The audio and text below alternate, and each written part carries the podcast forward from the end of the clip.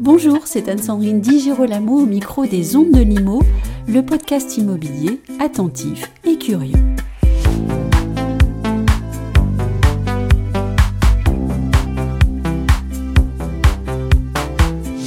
Le bois dont on fait les villes, voici le titre du livre des architectes Paul Lègle et François Leclerc, de la journaliste Michel Leloup et du photographe Cyril Weiner.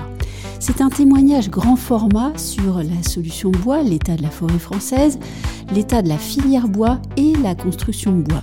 Un livre riche, précis et beau au sujet duquel je vous propose un entretien avec l'un de ses auteurs, Paul Lègle. Paul Lègle, bonjour. Bonjour. Ce livre, Le bois dont on fait les villes, c'est un livre enquête et je crois qu'il est important de le dire. C'est un livre enquête et pas forcément une plaidoirie en faveur de la construction bois. C'est bien cela Oui, c'est un livre enquête en cela qu'il dépasse complètement euh, notre métier euh, d'architecte. Euh, on est allé euh, chercher euh, les, compétences d'autres personnes, l'œil du photographe Cyril Weiner, les talons justement d'enquêtrice de Michel Leloup, les talents de graphisme de, de, de Jade Hussein pour en faire du coup un, livre qui n'est effectivement pas une monographie, qui est bien euh, un, livre enquête sur la, filière bois-forêt, oui. Quel a été l'élément déclencheur de, ce livre? Une envie peut-être? Une envie qui arrive après 20 ans de, pratique. Ça fait 20 euh, ans qu'on construit, qu'on livre des, réalisations en bois. Euh, ça fait 20 ans que notre regard sur la construction bois évolue au fil de nos réalisations. Et on arrive au bout de ces 20 ans avec euh, le ressenti qu'on est à une période euh, charnière. Euh, si, je vais un peu plus loin, il y a 20 ans, quand on fait du, le, le, lycée de Savigny-sur-Orge, donc du coup un, un, lycée donc tout en bois, la raison pour laquelle on le fait tout en bois, c'est que c'est une manière de faire un, construire un lycée en site occupé, c'est-à-dire de faire un chantier propre. Euh, puis c'est aussi une, une, réponse, un dialogue avec le paysage très fort de, de ce lycée, euh, très arboré, très beau. Et du coup, c'est cette première réponse, mais on est complètement libre de faire ce que l'on veut parce que, parce que personne ne connaît euh, finalement la construction bois en ville, entre guillemets. Donc on, on, est, on est très libre de, de, de faire ce qu'on veut. Ensuite, les années, les années passent, on commence à avoir un peu plus de, de répondants, d'échanges avec les maîtres d'ouvrage. Les bureaux d'études sont de plus en plus professionnels dans leur, dans leurs réponses et, les maîtres d'ouvrage privés euh, s'intéressent aussi au bois. Ça devient un élément de communication euh, tant pour la personne publique que pour la personne privée. Et là, on, développe aussi d'autres projets avec de plus en plus d'innovations. Sur les dix dernières années, on a énormément d'innovations qui, euh, qui, nourrissent la construction bois. Et en fait, on arrive aujourd'hui à l'issue de ces dix ans d'innovation avec euh, une compétence extraordinaire du matériau bois, euh, mais une compétence très précise, euh, très peu partagée, entre guillemets, détenue par certains industriels, peu, certains maîtres d'ouvrage, peu aussi, certains bureaux d'études. Et au final, on se rend compte que c'est le moment où le bois, qui est devenu un super matériau, doit aller vers autre chose. Donc on est dans cette période charnière où on se dit, euh, comment est-ce qu'on va faire autrement? Comment est-ce qu'on va euh, réconcilier cette construction bois qui est devenue très technique avec son territoire? Pourquoi est-ce qu'aujourd'hui on veut construire en bois? Quel est l'intérêt de la construction bois? Alors, il y a le premier intérêt euh, qui est que c'est un matériau décarboné et donc pour la transition écologique, euh, c'est un matériau qui a toute sa place. C'est euh, le matériau performant de, de, ce point de vue-là. Mais ça n'est pas que ça. Euh, en fait, on veut construire en bois. Euh, il n'y a pas si longtemps que ça. Euh, on construisait en bois parce que c'était confortable, chaleureux. et on ne se posait pas encore la question de la transition écologique, mmh. qui, bien que pressante, n'était pas devenue à, à ce point-là immédiate. Oui. Voilà. Donc du coup, aujourd'hui, on a passé ce critère de confort. Euh, on est dans ce, critère presque technique de transition écologique.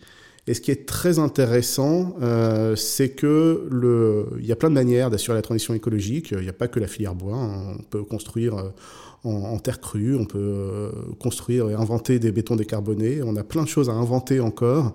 Et surtout, on peut aussi apprendre à conserver les bâtiments et à, à, les remployer. Mais ce qui est très intéressant dans le bois, c'est que il est le porteur de notre conscience environnementale.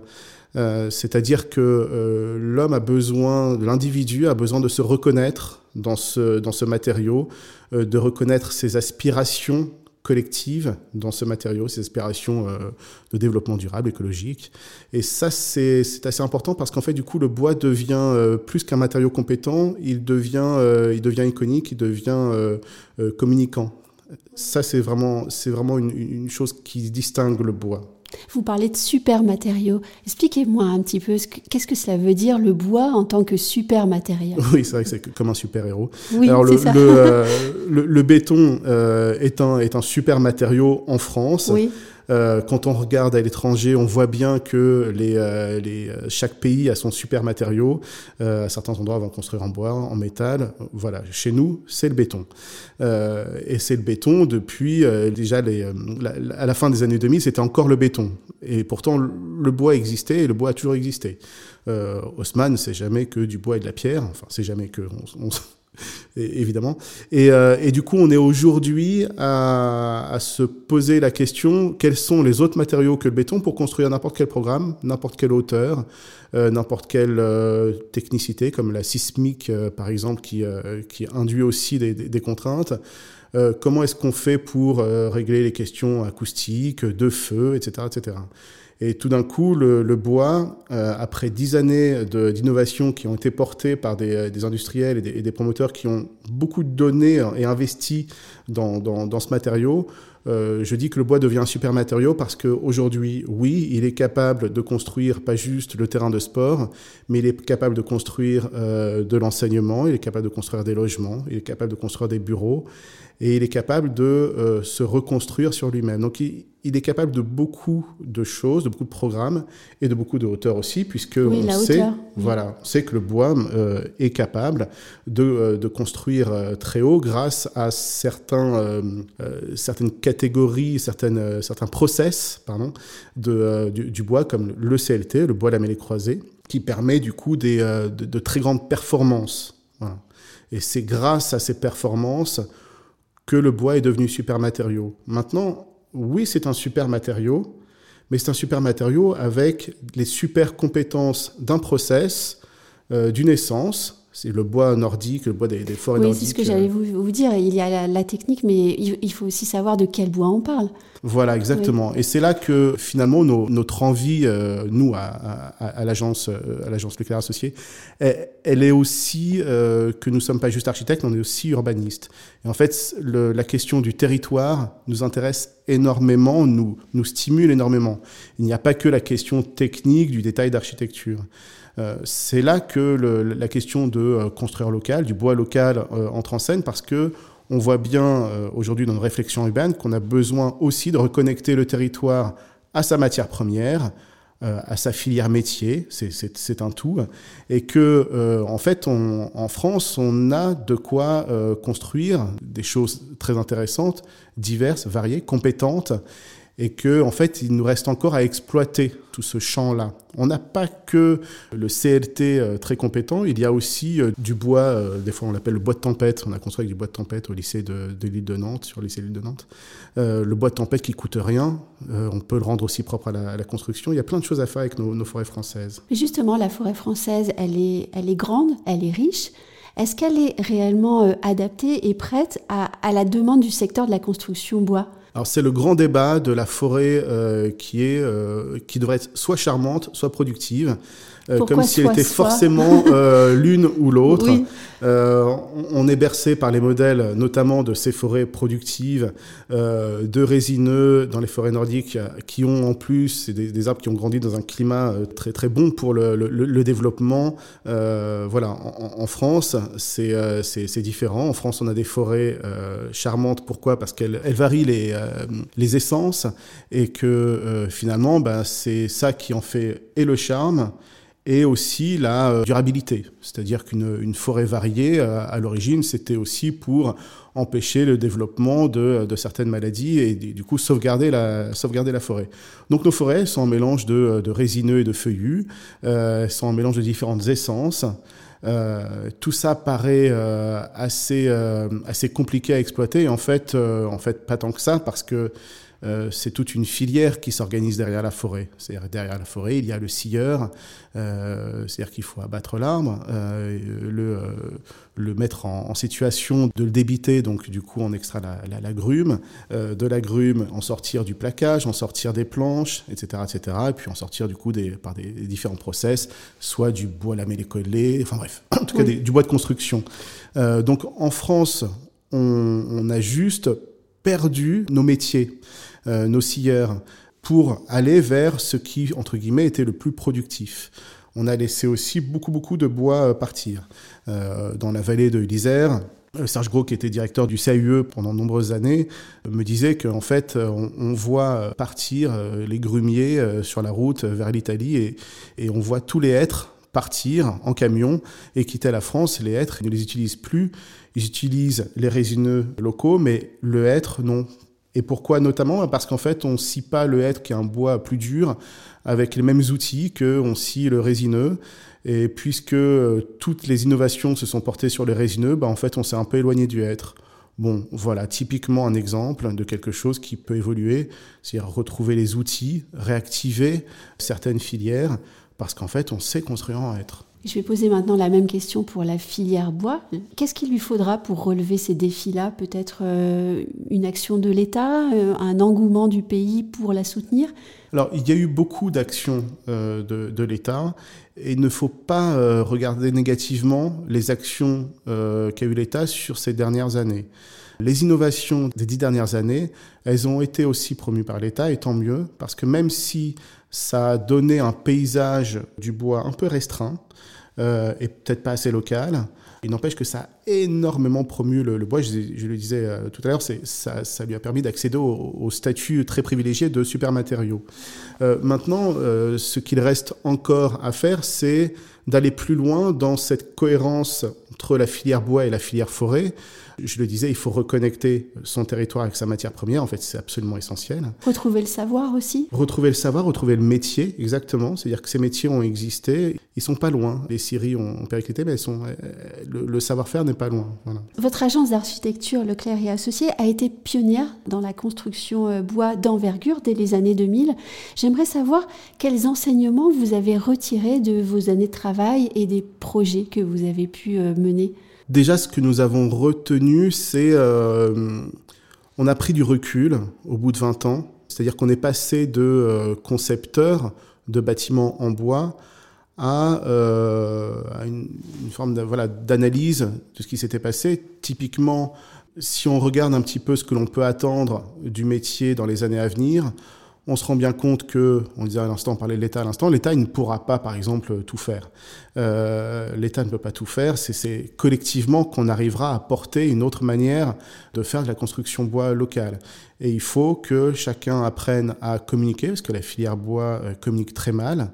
Ça, on s'en rend compte aussi sur ces 20 dernières années, c'est-à-dire que euh, moi, je suis arrivé à l'agence depuis 5 ans, en 2005, et je suis le VRP du bois en faisant visiter nos bâtiments. C'est passionnant, mais on se rend compte à quel point il y a énormément de choses à faire sur la communication. Et la communication, c'est pas juste parler de notre savoir-faire à des architectes, mais parler collectivement à tous les, euh, tous les interlocuteurs, que ce soit les élus, euh, la, promotion, euh, l'industriel, etc. Savoir communiquer, c'est un, énorme défaut, entre guillemets, à, à corriger. Ensuite, il faut savoir investir, parce que ce dont on se rend compte depuis 20 ans, c'est que on a beaucoup travaillé avec des industriels qui sont des grands industriels qui ont su, qui avaient les moyens d'investir, euh, mais on a vu aussi euh, péricliter tous les, tous les petits qui n'avaient, qui n'ont soit pas su, soit pas trouvé les moyens, soit pas euh, euh, compris un peu la philosophie d'investir. Or, il faut investir, il n'y a pas de secret. On a besoin d'avoir des outils pour travailler. Donc, l'investissement, c'est c'est bien une action à, à mener. Et puis, le, le je dirais le, le, troisième sujet important, c'est euh, là aussi, bah, sur ces 20 dernières années, on a essayé de construire local. souvent, mais on est des architectes parisiens, c'est pas si simple. À, Parisien, à Paris, pardon, on est, on, est, on est très coupé de la localité, il y a, il y a plus de monde, c'est plus compliqué. Et donc du coup, pour, pour construire local, on se rend compte que l'accès à la commande devient un frein. C'est-à-dire qu'on construit dans la loi MOP, euh, maîtrise d'ouvrage public, avec des codes euh, qui, nous qui nous interdisent ou dont nous pensons qu'ils nous interdisent d'orienter euh, des fois la, commande, notre consultation. Une fois qu'on a dessiné les plans, il faut les construire. Et du coup, c'est, on se rend compte à quel point les, presque juridiquement, on travaille un peu en secret avec les entrepreneurs parce qu'on n'a pas vraiment le droit de le faire. Euh, on a envie de les pousser, on n'a pas le droit de le faire, mais ils ne savent pas répondre à un appel d'offres. C'est pas leur métier répondre à un appel d'offres, c'est pas dire combien va coûter le bâtiment. Répondre à un appel d'offres, c'est donner le prix euh, qui est attendu et ensuite faire en sorte de, rentrer dans ce prix-là. Donc, euh, si on, comprend un peu ces, ces, trois sujets que sont de savoir communiquer, de savoir investir et de savoir accéder à la commande, alors on voit à peu près euh, les, sujets qu'on a travaillés pour que la, nouvelle génération du bois local euh, puisse se développer les prochaines années. Est-ce qu'il faut euh, pour autant attendre que toute la construction en France soit, soit imprégnée par cette envie de bois? Je ne sais pas si je pose bien la question, mais... L'envie de bois existe, existe déjà. Mm. Et ensuite... mais c'est peut-être un effet de marketing aussi. Alors, c'est un effet de marketing pour l'instant, mais pas que. C'est-à-dire que c'est un effet marketing au sens où effectivement, notamment, il satisfait la, conscience environnementale, euh, mais c'est aussi euh, de plus en plus une nécessité. Quand ça deviendra la nécessité de la transition écologique, puisque aujourd'hui la RE 2020 dont on parle souvent est, très très permissive euh, pour que tout le monde euh, rentre dans le euh, prenne le métro de la, transition écologique, mais dans 5 ans, dans 8 ans, on aura passé d'autres seuils dans cette réglementation, et là on aura été obligé d'inventer des nouvelles manières de construire. Le bois, c'est déjà faire ça, et d'autres filières du coup s'y adjoindront. Donc la ville ne sera pas faite que de bois, Déjà juste parce que dans 30 ans, on aura renouvelé 30% du parc de, de, logements, pour, pour, donner une idée. Donc, il restera 70% d'existants. euh, et puis parce que euh, le bois sera mis en compétition avec d'autres matériaux, et tant mieux, parce que ça, c'est aussi ça que, le, que, la ville attend. Le livre, il s'appelle le, bois dont on fait les villes. Euh, parce qu'en fait, on dit que la ville de demain, elle doit être euh, agile, elle doit permettre de se développer et redévelopper il y a, il y a une, quelque chose d'intéressant, c'est en fait Jean-Claude Nicolas Forestier écrivait euh, à la fin du 19e siècle euh, quelque chose d'extrêmement novateur. Il disait euh, une ville qui ne s'étend pas est une ville qui meurt, ce qui était effectivement extrêmement novateur. Aujourd'hui, on n'a pas le droit de dire ça, parce qu'une ville qui s'étend, c'est quelque chose d'impensable. De, justement, dans, dans une transition écologique, il faut apprendre à reconstruire la ville sur elle-même.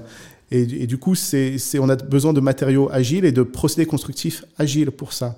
Donc le, bois en tant que construction sèche et toutes ces constructions sèches autorisent, euh, dans une euh, démarche très rationnelle de conception en plan, autorise le, le, la ville qui peut s'adapter et se réadapter à des besoins qui changent euh, dans 10 ans, dans 20 ans, dans 30 ans. Ça, c'est assez intéressant et peut-être aussi s'autoriser à imaginer une ville qui ne ressemble pas à la ville actuelle Là, c'est encore un cap, je pense qu'on va franchir dans un peu plus longtemps. C'est la question de la légitimité. Alors la légitimité du bois euh, ou autre, hein. euh, la légitimité du bois pour, euh, pour représenter la, la ville. Ça, c'est très intéressant. Aujourd'hui encore, quand on vient nous voir sur une construction bois, on nous dit oui, mais nous faites pas du bois qui vieillit. Faites-nous du bois qui, euh, qui, reste, euh, qui reste costaud. Parce qu'il y a sans cesse, euh, encore et encore, cet amalgame entre le bois et le bois qui est un peu rose, un peu blanc, qui vient d'être coupé, c'est un bois solide. le bois qui vieillit et qui du coup grise est un bois très fragile. Et pourtant, quelque chose, quelque chose sur, qui est aussi le point de départ un peu de notre livre, c'est-à-dire de revenir sur les constructions que nous avons pu livrer les 20 dernières années. On est, on est revenu sur site avec Michel Leloup, la, journaliste, avec Cyril Weiner, le, photographe, et, euh, et, on a pu du coup euh, voir et constater euh, le, le, le, vieillissement, ce qu'apportait le vieillissement du bois. On est dans des contextes particuliers, moins urbains, bon, si ce n'est pour le lycée Lille de Nantes. Mais euh, en tout cas, voilà, ces, ces, ces bâtiments, ils, ils, grisent et ils ont pris la, la patine des arbres qu'il y, y, avait à côté. Et c'est, en toute modestie, c'est extrêmement beau. on, a, on a été très émus de se dire que, voilà, il y a 20 ans, quand on construisait en bois, on avait envie d'accéder de, à cette forme de, de synergie entre le, le, le bois, euh, le, le, vrai bois, et puis le bois de construction de, de notre construction. Et on revient 20 ans après, euh, après toute une période disgracieuse, euh, l'adolescence du bois euh, qui, qui, qui, qui, vieillit pas très bien, euh, de manière un peu hétérogène. Et là, tout d'un coup, on arrive à un bois avec sa patine qui est absolument magnifique. Et donc, du coup, est-ce que nous pensons que le bois a sa place dans les villes? Euh, oui, mais c'est pas grave, on n'a pas besoin euh, de faire que du bois. Euh, de toute façon, la terre crue aussi a sa légitimité. Il y a plein de choses qu'on n'a pas l'habitude de voir qui ont leur légitimité. On n'est pas obligé de construire en enduit et en, en, en pierre. C'est très bien de construire en pierre. Il y a plein d'autres manières de construire encore. Voilà. Et la ville s'adaptera. Merci beaucoup, Paul Lec. Merci.